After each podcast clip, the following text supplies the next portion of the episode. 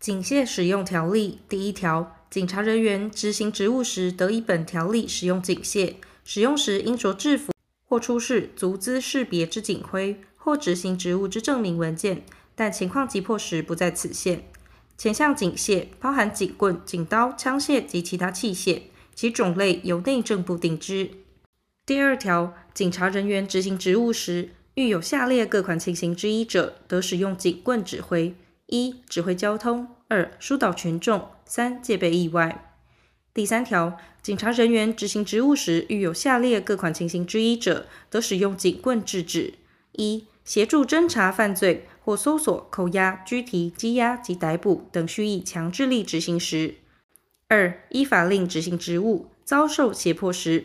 三、发生第四条第一项各款情形之一，认为以使用警棍制止为适当时。第四条，警察人员执行职务时，遇有下列各款情形之一者，得使用警刀或枪械：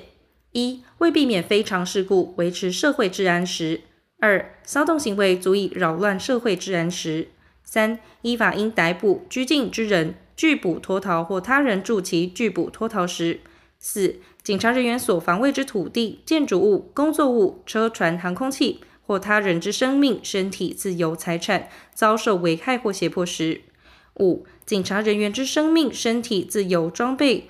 遭受强暴或胁迫，或有事实足认有受危害之余时；六、持有凶器、有滋事之余者，已受警察人员告诫抛弃，仍不听从时；七、有前条第一款、第二款之情形，非使用警刀、枪械不足以制止时。前项情形于必要时，得并使用第一条第二项锁定其他器械。发生第一项第四款、第五款之情形，警察人员执行职务无法有效使用警械时，得使用其他足以达成目的之物品。该物品于使用时视为警械。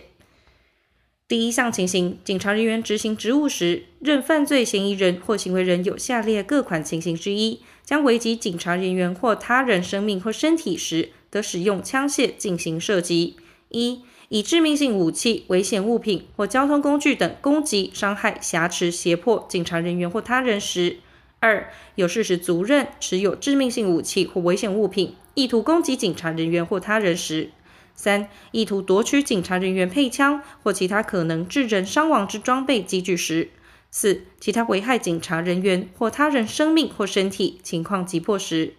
第五条，警察人员依法令执行取缔、盘查等勤务时，如有必要，得命其停止举动或高举双手，并检查是否持有凶器。如遭抗拒而有受到突击之余时，得以本条例规定使用警械。第六条，警察人员应基于急迫需要，合理使用枪械，不得逾越必要程度。第七条，警察人员使用警械之原因已消灭者，应立即停止使用。第八条，警察人员使用警械时，应注意勿伤及其他之人。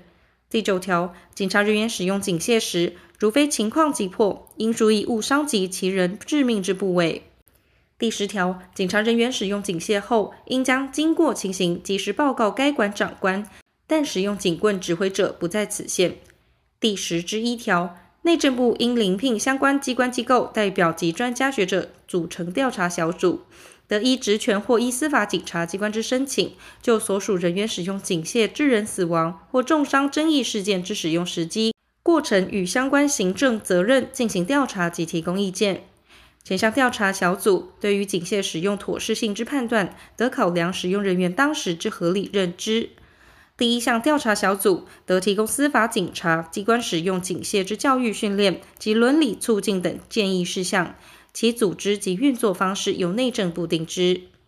第十至二条，警察人员使用警械致现场人员伤亡时，应迅速通报救护或送医，并做必要之保护或戒护。第十之三条，前条人员所属机关接获通报后，应进行调查，并提供警察人员射送辅助及咨商辅导。